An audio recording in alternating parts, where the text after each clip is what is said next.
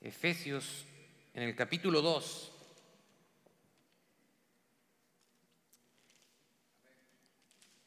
Si está conmigo, por favor, póngase en pie junto a su Biblia, vamos a leer juntos. También vamos a tener los textos en la pantalla. El, el día de hoy, este sermón lleva por título Salvos por gracia, salvados por su gracia.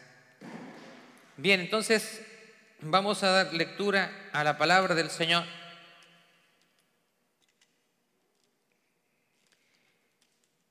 En el nombre de Jesucristo y bajo la bendición del Padre y del Hijo y del Espíritu Santo. Dice, esto es Reina Valera contemporánea, un poquito diferente, pero prácticamente muy similar a 1960. Dice, a ustedes les dio vida cuando aún estaban muertos en sus delitos y pecados, los cuales en otro tiempo practicaron, pues vivían de acuerdo a la corriente de este mundo y en conformidad con el príncipe del poder del aire, se refiere a Satanás, que es el espíritu que ahora opera en los hijos de desobediencia. Versículo 3. Entre ellos, todos nosotros también vivimos en otro tiempo. Seguíamos los deseos de nuestra naturaleza humana y hacíamos lo que nuestra naturaleza y nuestros pensamientos nos, nos llevaban a hacer Éramos por naturaleza objetos de ira como los demás, pero Dios, cuya misericordia es abundante por el gran amor con que nos amó, nos dio vida junto con Cristo, aun cuando estábamos muertos en nuestros pecados. La gracia de Dios los ha salvado y también junto con Él nos resucitó Asimismo, nos sentó al lado de Cristo Jesús en los lugares celestiales para mostrar en los tiempos venideros las abundantes riquezas de su gracia y su bondad para con nosotros en Cristo Jesús. Ciertamente, la gracia de Dios los ha salvado por medio de la fe. Esto no nació de ustedes, sino que es un don de Dios un regalo de Dios, ni es resultado de las obras para que nadie se vanagloríe. Nosotros somos hechura suya, hemos sido creados en Cristo Jesús para realizar buenas obras, las cuales Dios preparó de antemano para que vivamos de acuerdo con ellas. Por lo tanto, ustedes que por nacimiento no son judíos y que son llamados incircuncisos, por los que desde su nacimiento han sido físicamente circuncidados, deben recordar esto. Versículo 12. En aquel tiempo ustedes estaban sin Cristo, vivían alejados de la ciudadanía de Israel y eran ajenos a los pactos de la promesa. Vivían en este mundo sin Dios y sin esperanza, pero ahora en Cristo Jesús, ustedes que en otro tiempo estaban lejos, han sido acercados por la sangre de Cristo. Gloria a Dios por su palabra. Por favor, tome asiento. Bueno, vamos a continuar nuestra serie en el libro de Efesios que hemos llamado La muerte de nuestras divisiones. Y hoy es un día especial, ya que algunos de nuestros hermanos van a ser bautizados. El bautismo es un paso de obediencia luego de, que una persona rinde su vida a Jesús. Después de haber sido salvados solamente por la gracia de Dios. Muchas personas entregan su vida a Cristo y cuando tienen que bautizarse tienen dudas, porque dicen, eh, no me siento preparado, creo que no estoy listo. Y la pregunta que yo me hago es, ¿quién está listo para cuando Dios viene a presentarse a nuestras vidas? Dios viene a presentarse a nuestras vidas cuando, como dice su palabra, estamos muertos espiritualmente, estamos en nuestros delitos, en nuestros pecados, y Dios se presenta hacia nosotros y nos hace un llamamiento. de dejarlo, de rendir nuestras vidas a Él. Este pasaje es un pasaje clave. Ahora muchas veces esta actitud que tienen las personas, yo, yo entiendo por qué, por qué tienen esa actitud, ese pensamiento, porque también en algún momento todos quizás hemos tenido dudas, hemos de alguna manera mirado las cosas de una manera humana y no a la manera de Dios, porque Dios es completamente diferente a nosotros. Muchas personas muchas veces prefieren mantener a Dios alejado de su vida porque son conscientes de su pecado, son conscientes de su naturaleza pecaminosa, de sus errores, de sus faltas. Y entonces, en su mente, ellos creen que no son merecedores muchas veces de la misericordia de Dios o que probablemente Dios esté airado sobre ellos y que esté buscando destruirlos. Porque muchas veces pensamos en un Dios que quiere destruirnos, que un Dios que se goza en castigarnos o en hacernos daño, pero ese no es el Dios que habla la Biblia. Dios nos habla de un Dios rico en misericordia, un Dios amoroso, un Dios que no quiere que nadie se pierda, sino que todos procedan al arrepentimiento. Entonces cuando se le presenta a usted el llamamiento a la salvación, usted está pensando en y balanceando las cosas en su vida. Y usted dice, bueno, yo tengo estas cosas buenas y también tengo estas cosas malas. Y usted trata de poner eso en balance, a ver para dónde se va la balanza. ¿Ha escuchado usted a una persona decir, pero si yo soy buena persona? Yo no le hago daño a nadie. Yo, mire, soy una persona de familia, tengo mi esposa, mis hijos, voy al trabajo, trato de ser un buen ciudadano, no le hago mal a nadie, a mis vecinos, así que yo soy una buena persona. ¿Ha escuchado eso? Yo lo he escuchado muchas veces. Y cuando usted le pregunta, y entonces usted, según su criterio, ¿dónde se debería ir? ¿Al cielo o al infierno cuando usted muera? Y entonces ahí es donde nosotros analizamos y ponemos esa balanza y decimos, bueno, yo tengo todas estas cosas malas, pero tengo estas cosas buenas. Mm, yo, yo creo que la balanza se va a inclinar hacia lo bueno. Así que yo creo que me voy al cielo. Esa persona jamás ha rendido su vida a Cristo, jamás se ha arrepentido de sus pecados, pero en base a su propia justicia, ahora esa persona dice, yo me voy a ir al cielo. Si las cosas funcionaran así, sería fácil, porque nadie se va a querer ir al infierno. Todos queremos ir al cielo, pero la justicia de Dios tiene que ser satisfecha y solamente hay una manera en que la ira de Dios se aparte de nosotros. Y esa única manera es a través de arrepentirnos de nuestros pecados y recibir a Jesucristo como nuestro único Señor y Salvador. Ahora, esto de poner las cosas en balanza no es algo nuevo. De hecho, en la cultura egipcia,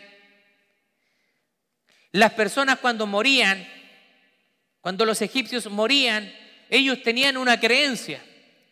Y existía lo que se llama el juicio de Osiris. Osiris es un dios egipcio.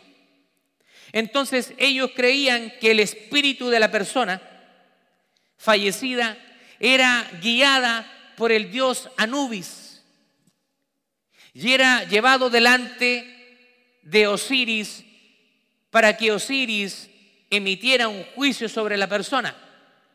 Entonces, el corazón de la persona era puesto en una balanza.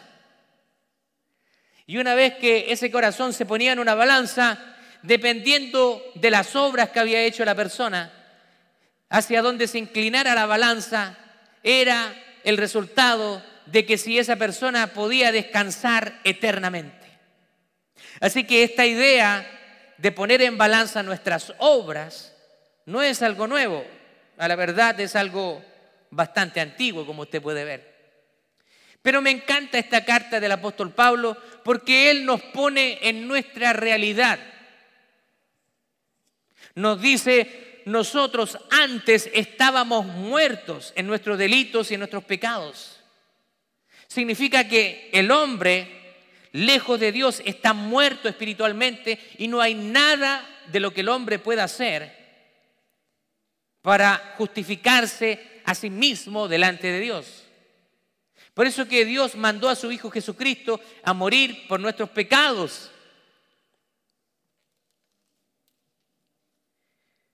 Pablo está hablando aquí del pasado, del presente y del futuro, de los hechos de la salvación del Señor.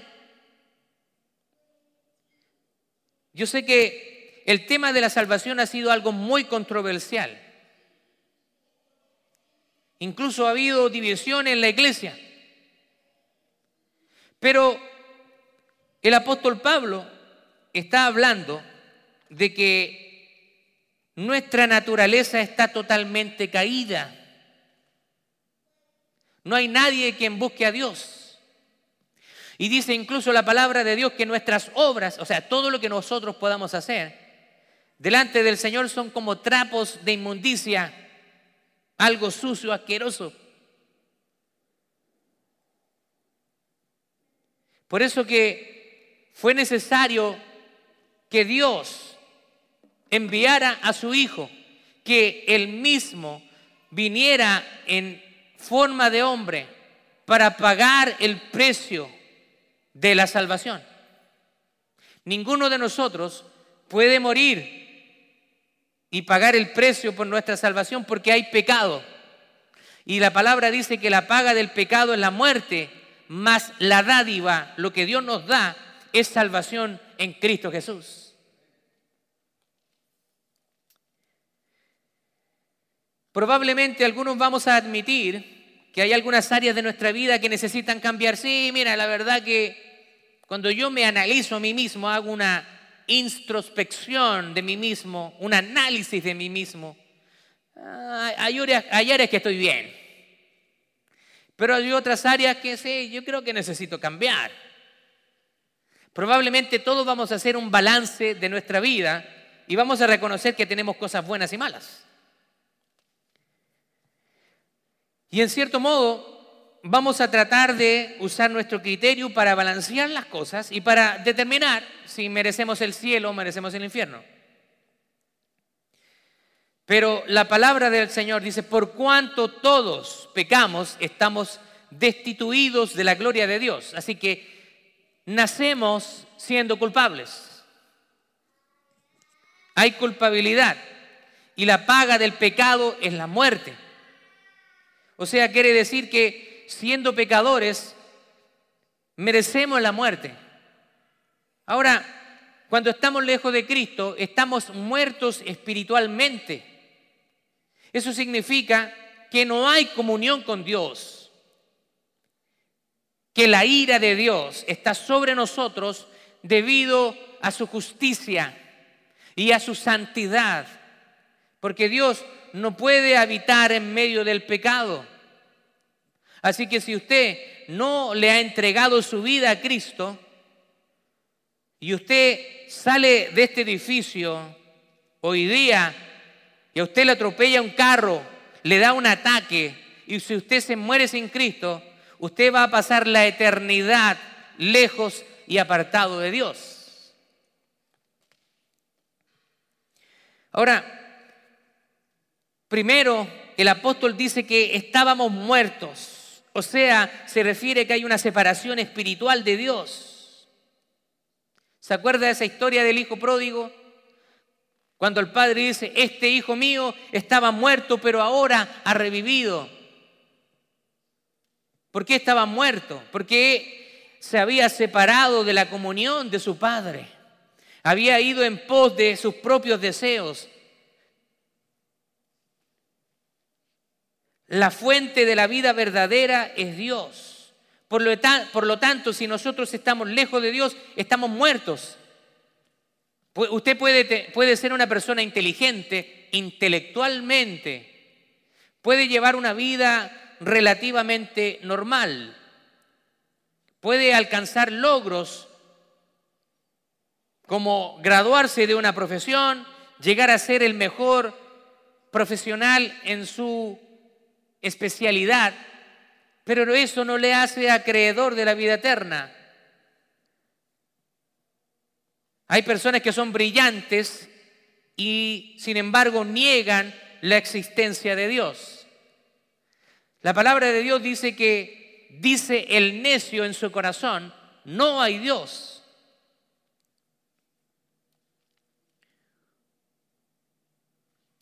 Un periodista de investigación, hace muchos años atrás, se propuso a sí mismo demostrarle a su esposa cristiana de que Dios no existía. Entonces, este periodista de investigación llamado Lee Strobel, uno de los grandes, más grandes periodistas que había tenido el Chicago Tribune en la ciudad de Chicago, él viajó a hablar con diferentes eruditos, de eruditos que conocían acerca de la persona de Jesús. Este periodista de investigación incluso negaba la existencia o la historicidad de Jesús.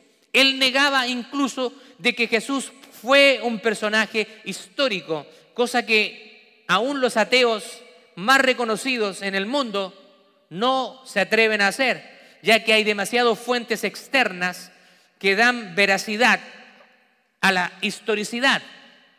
O sea, que Jesucristo realmente fue una persona que existió, aunque ellos no le atribuyan divinidad, al menos no se atreven a negar su existencia.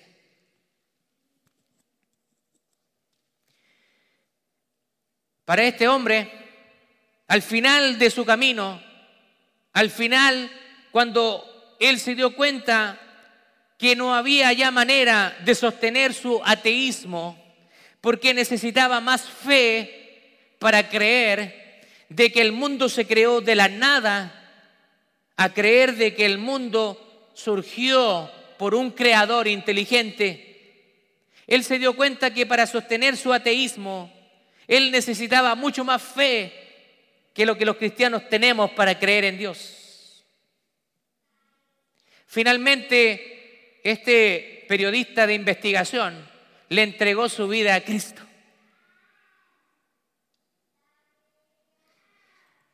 Dura cosa es dar coces contra el aguijón.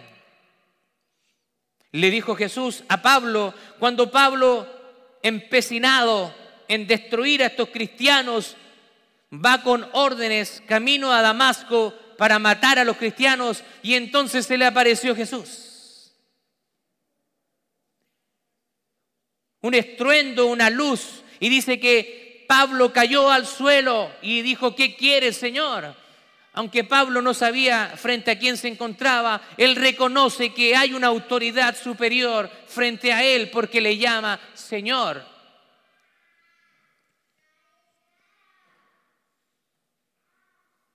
Y, esa presencia divina le dice a Pablo, yo soy Jesús, quien a, quien, a quien tú estás persiguiendo. Y Pablo podría haberse excusado y decir, pero si yo no te estoy persiguiendo a ti, yo estoy persiguiendo a los que creen en ti. Pero si alguien te persigue a ti, si alguien te hace algo a ti como hijo de Dios, se lo está haciendo a Jesús mismo. Así que estábamos muertos en nuestros delitos y pecados. Éramos esclavos en otro tiempo, dice aquí, esclavos de las fuerzas que nos mantenían en cautividad. Probablemente muchos de ustedes ha, ha, estado batallando con algo y que ha querido cambiar, pero que les ha sido difícil hacerlo. Creo que yo lo he compartido en más de una ocasión. Antes de venir a Cristo, yo eh, tenía una adicción al cigarrillo. Y muchas veces intenté dejarlo, sin embargo, la adicción era más fuerte en mí y volvía a caer. Cuando yo le entregué mi vida a Cristo, yo nunca le hablé acerca de esta adicción, sin embargo Dios la conocía y en un momento a otro me di cuenta que ya no soportaba el humo del cigarro, incluso cuando habían personas alrededor mío fumando, me molestaba mucho, me alteraba y tenía que alejarme. En ese momento me di cuenta que había un poder sobrenatural obrando en favor de mi vida. Yo no me había propuesto dejar el cigarrillo, sin embargo, después de que recibí a Cristo, de una manera sobrenatural, ese deseo se fue. Cuando usted le entrega su vida a Cristo, usted es sellado con el Espíritu Santo y Dios comienza a trabajar de una manera sobrenatural, una manera que no podemos entender, para transformar nuestras vidas, para cambiar nuestra manera de pensar. Entonces, mientras más usted conoce a Cristo, usted se da cuenta de que usted no puede hacer nada para alcanzar la salvación y simplemente usted debe rendir su vida a Jesús. Y Jesús paga todo el precio. Así es. Ahora, cuando somos salvos, muchos de nosotros nos preguntamos, bueno, ahora soy salvo, ahora soy un hijo, una hija de Dios, ahora ¿cómo lo hago para mantener mi salvación? ¿Realmente tenemos que mantenerla nosotros? ¿Cuántos pecados usted tiene que cometer para perder su salvación? ¿Cuántos? ¿O qué tipo de pecado usted tiene que cometer para perder su salvación? ¿Hay, ¿Hay algún día en que nosotros no pequemos o realmente pecamos todos los días? Pecamos todos los días. Por lo tanto, ser salvos no significa que la naturaleza pecaminosa se aparta de nosotros, sino que al ser salvos ahora hay una nueva naturaleza en nosotros a través del Espíritu Santo que nos ayuda a vencer el pecado que está en nosotros. Gloria a Dios.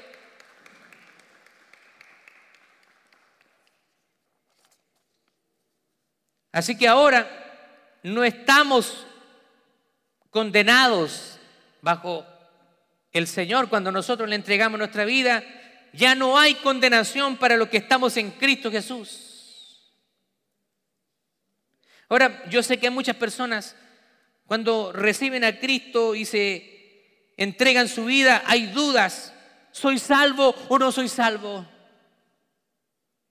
Porque sigo cometiendo pecado y, me siento mal y le he prometido a Dios una y otra vez que voy a dejar este pecado, pero pasa una semana, pasan unos días y vuelvo cometiendo el mismo pecado. ¿Soy salvo o no soy salvo? Creemos que cuando somos salvos, mágicamente nos hacemos personas perfectas. Y eso no es así. La perfección de Dios mora en nosotros, pero aún seguimos siendo seres humanos imperfectos que cometen pecado. Por eso que la palabra del Señor dice, si alguno de ustedes hubiere pecado, abogado tienen para con Dios a Jesucristo el justo. Por eso que estábamos condenados, pero ahora Dios nos ha dado una nueva naturaleza y nos ha adoptado para ser sus hijos. El Evangelio de Juan en el capítulo 1, verso 12 dice, y a todos los que le recibieron, les dio el derecho, les dio la potestad de ser hechos hijos de Dios, a los que creen en su nombre. Así que para ser un hijo de Dios, Usted debe arrepentirse de sus pecados. Hay un concepto muy peligroso de la universalidad que dice que todos somos hijos de Dios. Todo el mundo es hijo de Dios. Eso es una falsa, una falsa declaración.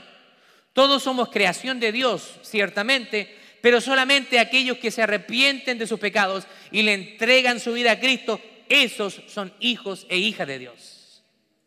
Así que es necesario arrepentirse, reconocer de que necesitamos un Salvador. ¿Qué ha hecho Dios con nosotros? Dice que nos dio vida juntamente con Cristo. Estábamos muertos espiritualmente, muertos, pero Él nos dio vida juntamente con Cristo. También juntamente con Cristo nos resucitó y nos hizo sentar en lugares celestiales en Cristo Jesús. Es fundamental dar toda la importancia de vida al hecho de que todos estos beneficios que recibimos son consecuencia de nuestra unión con Cristo y no es consecuencia de lo que nosotros podamos hacer. No sé si a usted le ha pasado, pero muchas veces cuando estamos en el Señor queremos hacer cosas buenas para Dios. Él pone tanto el querer como el hacer en nosotros. Es como cuando usted tiene un trabajo y usted quiere agradar, usted quiere agradar a su jefe y trata de hacer las cosas lo mejor posible. Humanamente eso funciona, porque su jefe es un ser humano como usted y probablemente va a ganar gracia frente a esa persona. Pero para Dios, Él ya nos ama y su medida de amor para nosotros no va a crecer ni va a disminuir, porque su amor es perfecto y eterno hacia usted. No hay nada que usted pueda hacer para que haga que Dios le ame menos. Pero muchas veces cuando nosotros pecamos, pensamos que Dios no nos ama. Porque estamos mirando las cosas de una manera humana. Ciertamente perdemos la comunión con Dios, con el pecado, y necesitamos arrepentirnos para volver a la comunión con Dios. Pero aún así, cuando usted está en el pecado, Dios le sigue amando. Pero el corazón de Dios muchas veces es dañado por nuestros actos. Como cuando Él creó al hombre en el jardín de Edén y dice que le pesó en su corazón haber hecho al hombre. Esa palabra, en algunas versiones dice, y se arrepintió Dios de haber hecho al hombre. No es que Él se haya arrepentido, pero a él le pesó. Quiere decir que tuvo un gran dolor de haber hecho al hombre. Cuando usted cae en pecado siendo un hijo y una hija de Dios, hay dolor en el corazón de Dios. Pero Él también está esperando de que usted se levante y se reconcilie con Él a través de pedir perdón. Y la sangre de Cristo está aún tibia para perdonar nuestros pecados y limpiarnos de toda maldad. Pero muchas veces lo que Dios ha hecho es difícil nosotros aceptarlo completamente porque creemos que la salvación se alcanza por lo que Dios, por lo que Jesús hizo, por la muerte de Jesús, pero le sumamos otras cosas. Le sumamos asistir a la iglesia, le sumamos orar, le sumamos dar nuestros diezmos y ofrendas, le sumamos ser buen padre, buen hijo. Todas estas obras nosotros queremos sumarlas y pensamos que eso nos va a dar un favor frente a Dios. Por supuesto que Dios quiere que seamos todo esto, pero eso no te gana el favor de Dios. El favor de Dios tú lo vas a obtener entregándole tu, tu vida a su Hijo Jesucristo. Pero esto es contradictorio para nosotros muchas veces porque nosotros creemos que para ganar algo de nosotros debemos hacer algo. ¿Por qué? Porque así funciona en la vida diaria. ¿Quién te da algo gratis? Incluso las cosas gratis, alguien está pagando por ellas. Después del servicio, siempre nosotros compartimos un cafecito, hay galletas, y eso es gratis. Tú puedes ir y tomar un café, sacar galletas, y es gratis. Nadie te está cobrando por eso, pero hay alguien que pagó por eso. La iglesia paga por el café, o algunos hermanos traen una donación de galletas, de café, ellos sacan dinero de su bolsillo. Nada es gratis. Incluso los bonos que ha, estado regalando el gobierno salen de los impuestos de los contribuyentes. Así que para ti es gratis, pero a alguien le costó. Nada es gratis. Algunos están ahí esperando, ¡ah! vienen los 300 dólares de este mes y están revisando su cuenta. Eso que te regalan, alguien pagó por eso. Así que nuestra manera de pensar es, si nosotros hacemos algo, obtenemos algo. Tú no vas a esperar ir, no ir toda una semana completa a tu trabajo e ir el viernes a buscar el cheque. Eso suena absurdo, ¿no? No fuiste en una semana a trabajar y el viernes te presentas ante tu jefe, vengo a buscar mi cheque. Tu jefe te va a quedar mirando así, ¿qué? No trabajaste en una semana y vienes a buscar el cheque.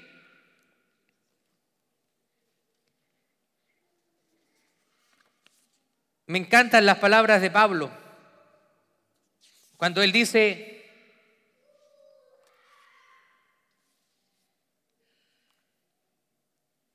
por gracia ustedes son salvos. ¿Qué es lo que es la gracia? La gracia es un regalo que no te mereces. Eso es gracia. Dice, ustedes son salvos por gracia, no por obras. O sea, en otras palabras, no por lo que ustedes puedan hacer. Y hay, un, y hay una razón para eso. Y Pablo continúa y dice, para que ninguno de ustedes se gloríe, para que ninguno de ustedes se eche crédito sobre sí mismo. Ustedes no han hecho nada. Cristo pagó el 100% de la deuda que ustedes tenían con Dios. Ahora, ¿qué tenemos que hacer nosotros? Simplemente es recibir ese regalo y valorar ese regalo. Hay personas salvas que viven una vida mediocre y a veces no sabemos si son salvas o no, porque a veces su comportamiento es un comportamiento completamente contrario a lo que Dios quiere que seamos, que podamos reflejar a Jesucristo como único Señor y Salvador. Así que ustedes han sido salvados por gracia, dice el apóstol, no por obras para que nadie se gloríe. Nuestros hermanos que el día de hoy van a bajar a las aguas, lo están haciendo en obediencia a la palabra de Dios. Ellos entregaron su vida a Cristo y el primer paso de obediencia y el primer paso hacia un discipulado es bautizarse. Esto va unido. No podemos separar una cosa de otra. Usted recibe a Cristo, se arrepiente de su pecado si usted debe ser bautizado. Así que vamos a bautizarlos porque es un mandato de Jesús. En Mateo capítulo 28, versos 19 en adelante, tenemos lo que se llama la gran comisión, donde dice, por lo tanto, vayan por el mundo y hagan discípulos a todas las naciones. Vayan a todas las naciones y hagan discípulos, bautizándoles, ojo, esto es muy importante, bautizándoles en el nombre del Padre, en el nombre del Hijo y en el nombre del Espíritu Santo. Y enseñándoles que guarden todas las cosas que yo les he enseñado. O sea, les vamos a enseñar la palabra de Dios. Y he aquí, hay una promesa, dice, yo estaré con ustedes todos los días hasta el fin del mundo. Importante la fórmula bautismal en el nombre del Padre, Hijo y Espíritu Santo. Y hago esta alusión porque hay iglesias que bautizan solamente en el nombre de Jesucristo, sacando solamente un versículo fuera de contexto que se encuentra en Hechos capítulo 2, verso 38, donde Pedro está predicando en Pentecostés, hablándole a un grupo de judíos y les dice, ¿qué tenemos que hacer para ser salvos? Arrepiéntanse y bautícense cada uno de ustedes en el nombre de Jesucristo para perdón de pecados y recibiréis el don de la vida eterna. Pero recuerde una regla de la hermenéutica. Usted no puede sacar un versículo bíblico y apartarlo del resto de la Biblia. Así que si usted bautiza a una persona en el nombre de Jesucristo solamente, está omitiendo el mandato de Jesús, que es en el nombre del Padre, del Hijo, que incluye a Jesucristo, y en el nombre del Espíritu Santo. Así que el bautismo encomendado por Jesucristo contiene las tres personas de la Trinidad de Dios, Padre, Hijo y Espíritu Santo. Esto es importante aclarar porque hay iglesias incluso que no reconocen el bautismo de una persona que se bautiza en el nombre del Padre, del Hijo y del Espíritu Santo, aludiendo a este versículo que se encuentra en el libro de Hechos, apartándolo del resto de la Biblia. Quiero en estos momentos que podamos gozarnos con nuestros hermanos que bajan a las aguas. Hoy ustedes están confirmando públicamente su profesión de fe en Cristo. Y a través del bautismo ustedes se hacen parte de la familia de Dios. Es un día de celebración. Es un día para alegrarnos y gozarnos porque una alma vale más que todos los tesoros de este mundo. Gloria a Dios. Yo le voy a pedir a mis hermanos del grupo de alabanza que por favor pasen. Vamos a terminar un poco diferente. Yo le voy a invitar también a los hermanos que se van a bautizar que pasen por favor a cambiarse. Vamos a tener una transición, vamos a dejar al grupo de alabanza cantando mientras nos preparamos para el momento del bautismo.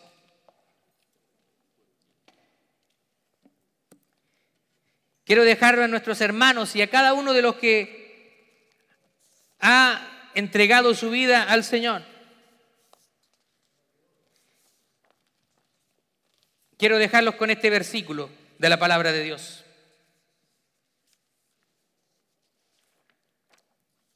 Versículo 12, Efesios 2, capítulo 2, Efesios capítulo 2, verso 12. En aquel tiempo ustedes estaban sin Cristo. En otro tiempo, vivían alejados de la ciudadanía de Israel y eran ajenos a los pactos de la promesa y vivían en este mundo sin Dios y sin esperanza. Así que ahora que hemos nosotros entregado nuestras vidas a Cristo, ahora tenemos esperanza. Dice, pero ahora en Cristo Jesús, ustedes que en otro tiempo estaban lejos, ahora han sido acercados a través de la sangre de Cristo.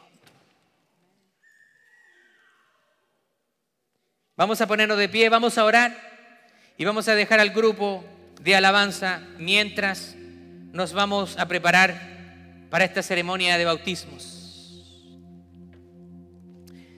Pero quiero animarte Probablemente acá hay personas que vienen a ver a sus familiares que se van a bautizar. Y es bueno porque estás compartiendo la alegría que tiene tu esposa, tu hijo, tu nieto, tu padre, madre, yo no sé, los familiares. Pero no quiero en este día que pienses en ellos solamente, piensa en ti. ¿Qué pasaría si yo me muero hoy día? ¿Qué, ¿Qué, pasaría con mi vida? Así que yo quiero que tú pienses ahora en ti.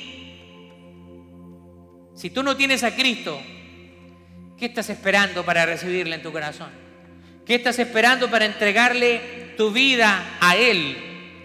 Pero tú puedes decir, pero Dios, sabe que yo tengo muchas cosas malas. Hay pecado en mi vida, he fallado. Realmente Dios no quiere aceptarme. Pero quiero decirte que Dios quiere perdonarte de todo lo que tú hayas hecho. Y no solamente de lo que hayas hecho, de lo que harás también. Él pagado el precio por tu pecado pasado, presente y futuro. No hay nada más hermoso que vivir en la presencia de Dios. Cuando sientes el Espíritu Santo en tu vida, cuando sientes que Él está obrando en ti, cuando sientes de que ahora ya no estás solo, y Dios ahora está de tu parte, de tu lado. Padre, en el nombre de Jesús, en esta hora te damos muchas gracias y te pedimos, Señor, que tú puedas bendecir a nuestros hermanos que se van a bautizar. Señor, en el nombre de Cristo, bendice sus vidas y bendice a cada una de las personas que ha llegado a presenciar esta ceremonia maravillosa, donde es un anuncio público de que mueren para el mundo, pero resucitan a una nueva vida en Cristo. Te lo pido en el nombre de Jesús. Amén y amén.